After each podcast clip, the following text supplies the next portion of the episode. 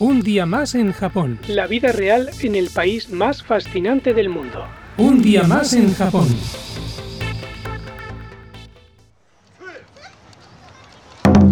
Muy buenas a todos y bienvenidos un día más en Japón. Yo soy José Luis y hoy quiero hablaros de mi experiencia haciendo el examen oficial de japonés aquí en Japón. Vamos allá.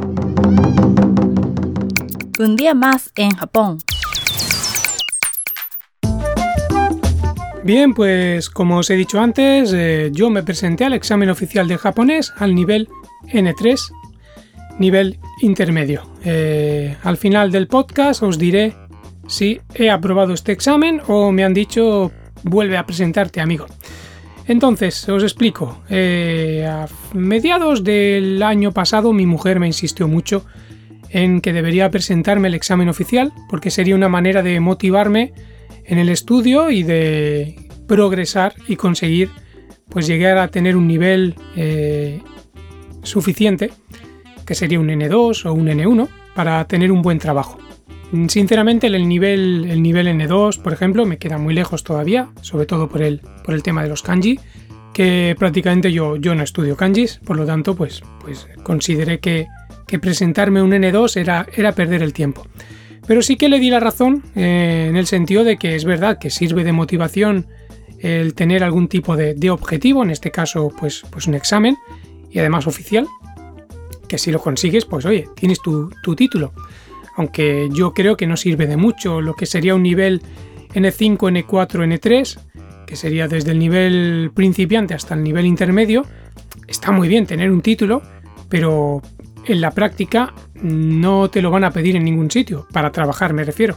Quizá para acceder a alguna escuela o, algo, sí, pero en mi caso, que lo, querría utilizar para, conseguir un mejor trabajo, pues no, no te lo piden. Lo que te exigen en los trabajos más o menos buenos, si necesitan un cierto nivel de japonés, es siempre un nivel N2. Nadie te pide un, un nivel N3. Simplemente con que tengas un nivel de conversación diaria, pues ya te cogen si es un trabajo normalito. Por lo tanto, no te piden que tengas ningún título, simplemente que demuestres que tienes un, nivel de comunicación mm, normal, de, de forma diaria. El examen oficial de japonés se realiza dos veces al año, el primer domingo de julio y el primer domingo de diciembre. Eh, yo me apunté en el 9 de septiembre, o sea, quedando menos de dos meses porque se hizo el 5 de diciembre. Eh, antiguamente el sistema de niveles hasta el año 2010 era del N4, N3, N2 y N1, N4 el principiante, N1 el, el superior. Y sí, hará unos 20 años yo me apunté al N4 cuando estaba estudiando en la Escuela Oficial de Idiomas llevando poco más de un año y yo y otros compañeros nos presentamos y creo que casi todos lo, aprobamos, en mi caso justito, pero lo, lo, aprobé. Poco después dejé de estudiar japonés porque vi que el tema de los kanji era demasiado absorbente en mi vida, tenía que estar cada día, cada día practicando más nuevos kanjis, más nuevos kanjis y bueno, en, ese, en, aquel momento no había tampoco ninguna finalidad con el tema del japonés y por lo tanto pues simplemente pues, pues lo dejé y al cabo de muchos años volví a retomar el estudio por hobby, como es el motivo en el que me había apuntado a la escuela oficial de idiomas, pero bueno, ya era más, más mayor, ya tenía otras ideas en mi cabeza y, y volví a recuperar el, el estudio de, de japonés. Bueno, volvemos al presente. Eh, a partir del 2000, bueno, volvemos un poquito, avanzamos un poquito en el tiempo, no al presente.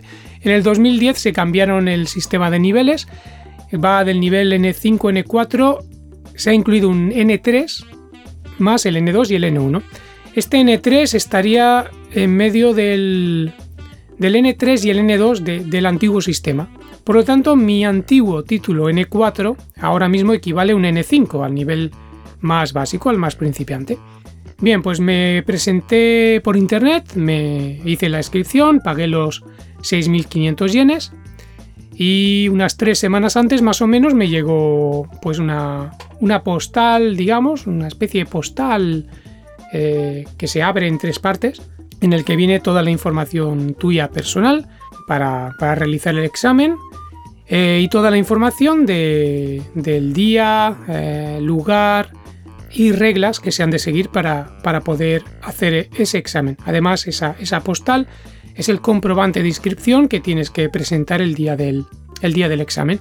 Como os he dicho, me presenté con muy poco tiempo mm, de preparación, menos de dos meses. Además coincidía que dejaba, bueno, había pasado el COVID a finales de agosto, eh, iba a empezar un trabajo y no lo, lo, abandoné, lo dejé totalmente.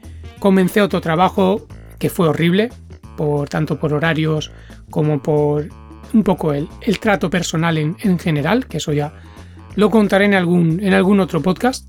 Comencé un nuevo trabajo, que es en el que estoy actualmente, en el que estoy bastante contento.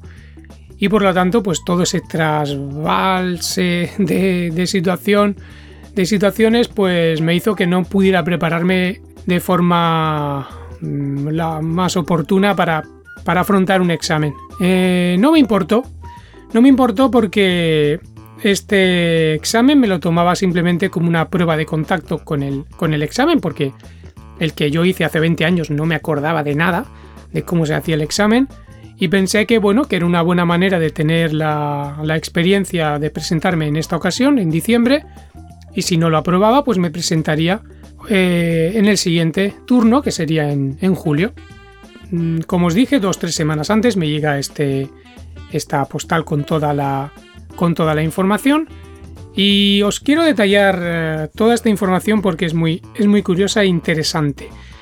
Por ejemplo, en el primer apartado os dice eh, bueno, que chequeéis que toda la información es correcta y os dice todos los ítems, todas las cosas que tenéis que llevar el día del examen. Por supuesto, el, la hoja de, inscripción, esta postal de, de inscripción, el material de escritura, que serían lápices HB, eh, también mecánicos, pero, pero que sean HB.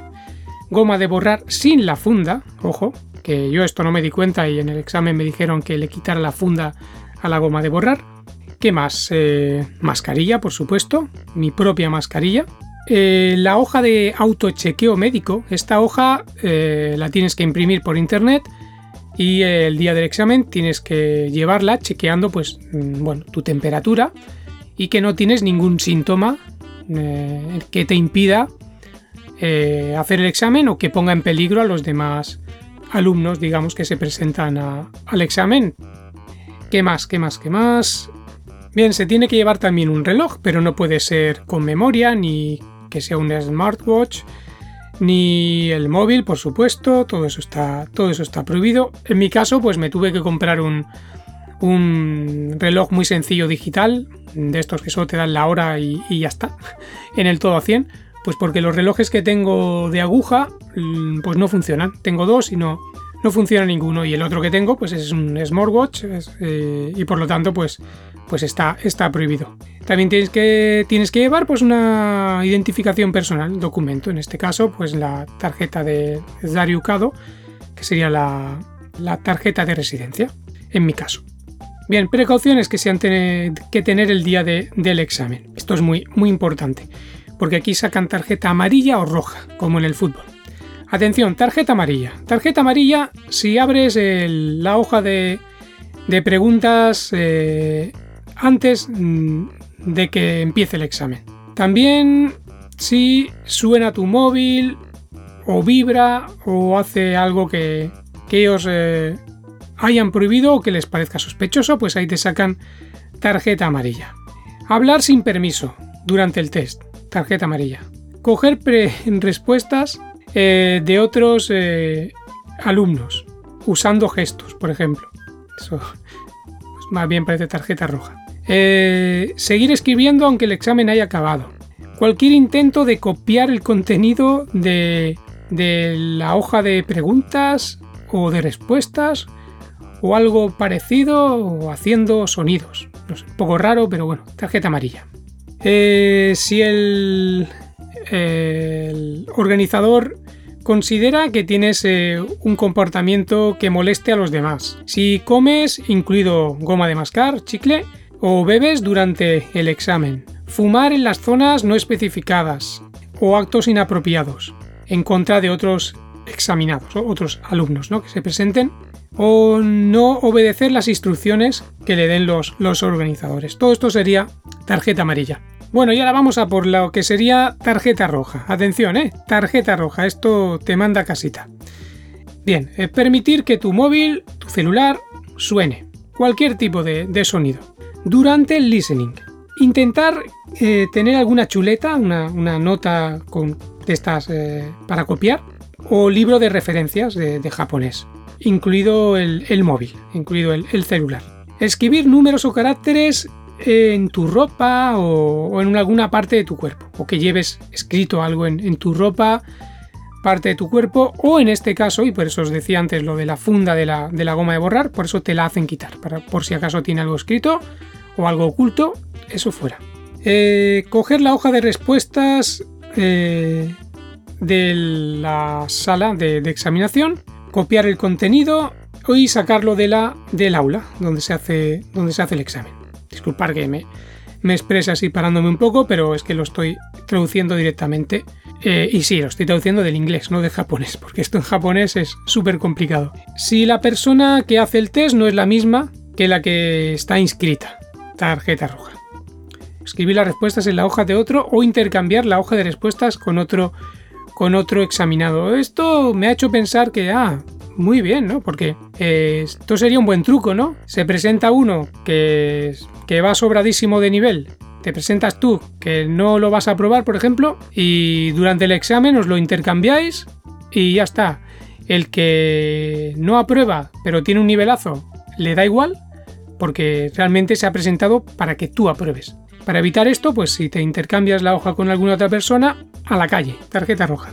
Eh, y también tarjeta roja si sales de la sala de, del examen eh, sin el permiso de, de, los organizadores.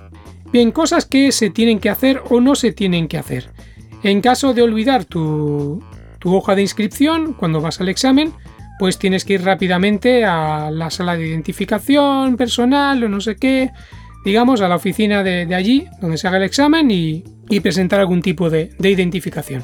Eh, no está permitido eh, entrar eh, a la sala del examen cuando ya haya empezado, lógicamente.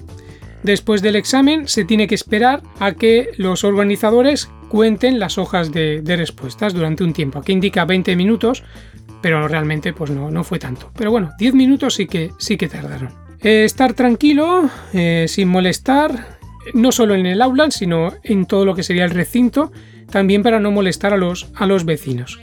Y al salir, salir de forma tranquila, precisamente para no, para no molestar. Bien, el aula de donde se hace el examen, los lavabos, todos los lugares, las zonas, las zonas comunes, pues dejarlas limpias y llevarte la basura que tengas a tu casita. Esto muy típico japonés que me encanta. Solo los examinados eh, están permitidos en entrar al centro, en este caso a la universidad. Eh, no hay salas de espera para otras personas.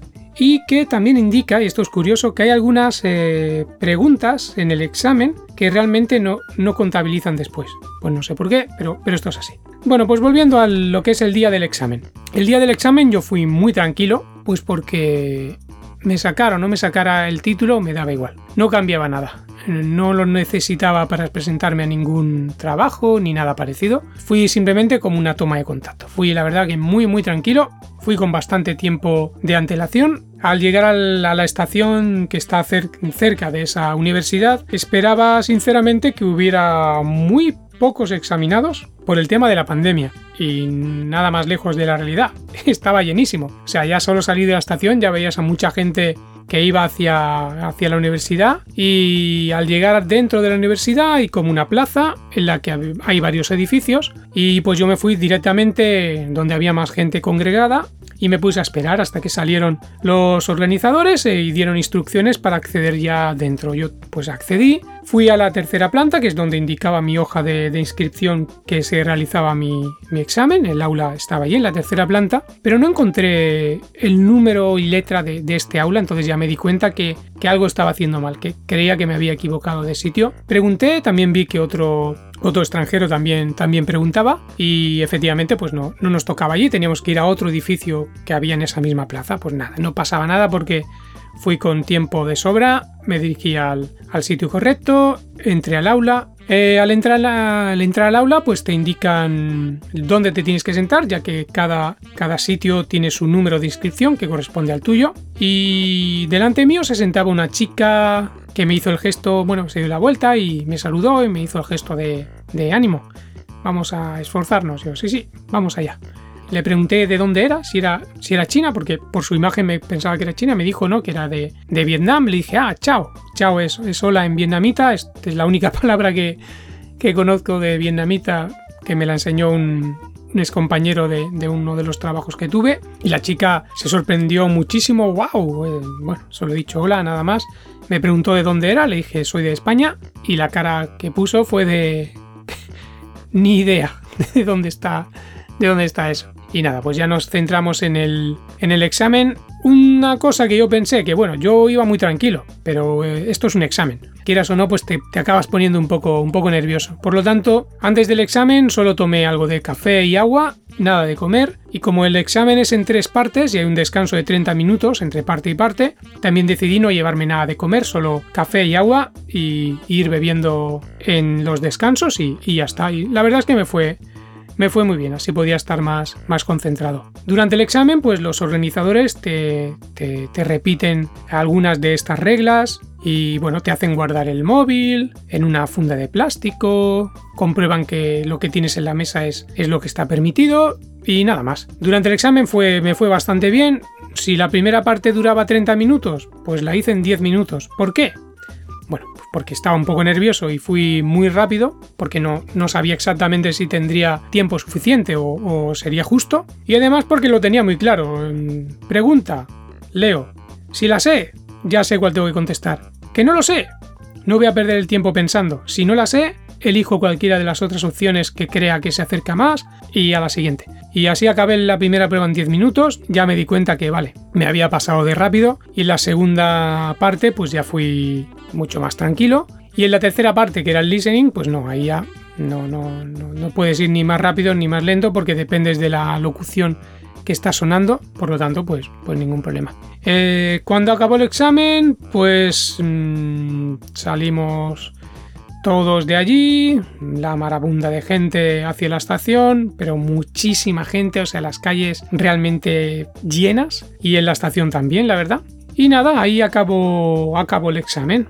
Eso fue el 5 de diciembre. La nota se sabría a finales de enero y efectivamente el día 24 a primera hora, cuando iba a mi, a mi trabajo, mmm, comprobé el, por internet y ahí estaba la nota.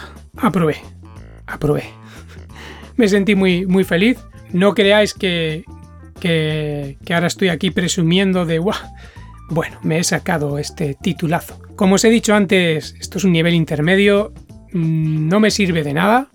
Eh, mi objetivo es el N2, me tengo que poner mucho las pilas, me falta mucho, yo creo que Creo que este año 2022 me presentaré, pero sí que será esta vez como simplemente una prueba porque tema de kanjis lo tengo lejísimos, pero me gustó mucho lo, lo que es la experiencia. Fue divertido estar allí con otros extranjeros. Como curiosidad deciros que, que el 95% o más eh, de los extranjeros eran asiáticos, o sea, occidentales, digamos, como yo, vi muy pocos, muy pocos. O sea, además se nota cuando ves a alguno, pues, pues se nota, ¿no? Entre nosotros creo que nos miramos y, hey, un occidental. Somos poquitos. El resto pues son, pues sí, Vietnam, Nepal, Indonesia, China, algunos de Corea supongo, no tanto realmente. Y bueno, pues ahí estábamos algunos, algunos occidentales también intentando eh, sacarnos nuestro, nuestro título.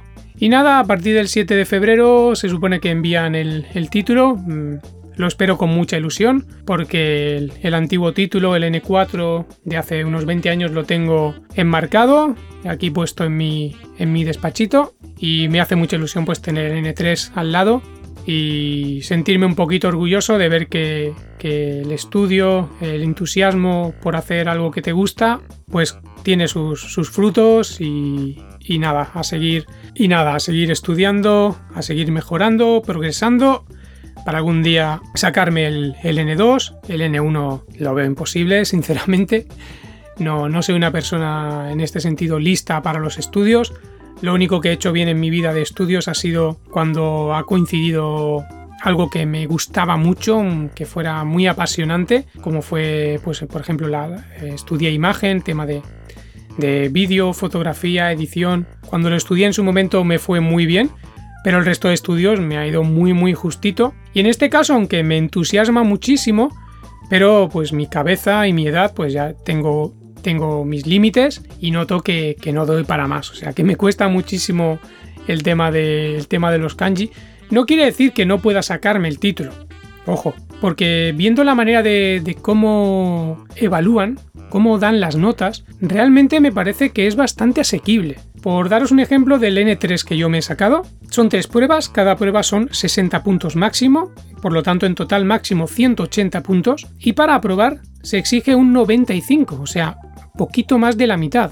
La única regla que has de seguir para poder aprobar aparte de 95 puntos es que en cada parte mínimo hayas sacado 19 puntos. 19 es menos de un tercio es bastante asequible. Y esto sucede prácticamente lo mismo en el N2 y en el N1, bueno, en todos los niveles. Realmente tener el título no quiere decir que que tienes ese nivel al 100%, simplemente que has superado esa prueba. Y a mí no me interesa tener un título si yo no soy consciente que tengo ese nivel. Eh, sí que me presenté al N3 porque mi mujer me insistía, pero ojo, mi mujer me insistía que me presentara al N2. Yo lo siento, pero yo soy consciente que un N2 no tengo, ni de lejos. Entonces me presenté al N3 porque creía que sí, más o menos mi nivel es el N3. Y efectivamente, mi nivel como se ha demostrado, es el N3, es un nivel intermedio de, japonés. Bueno, pues ya está, no os doy más la chapa con este tema. Si estudiáis japonés o estáis pensando en estudiar japonés, eh, os animo eh, a hacerlo. No es un idioma difícil, ya hablaré de esto en, un, en otro podcast, pero no es para nada un idioma difícil, aunque lo pueda parecer. Y nada más, eh, os agradezco mucho el tiempo que dedicáis a escuchar este podcast. Un abrazo muy fuerte desde Japón y hasta el próximo programa.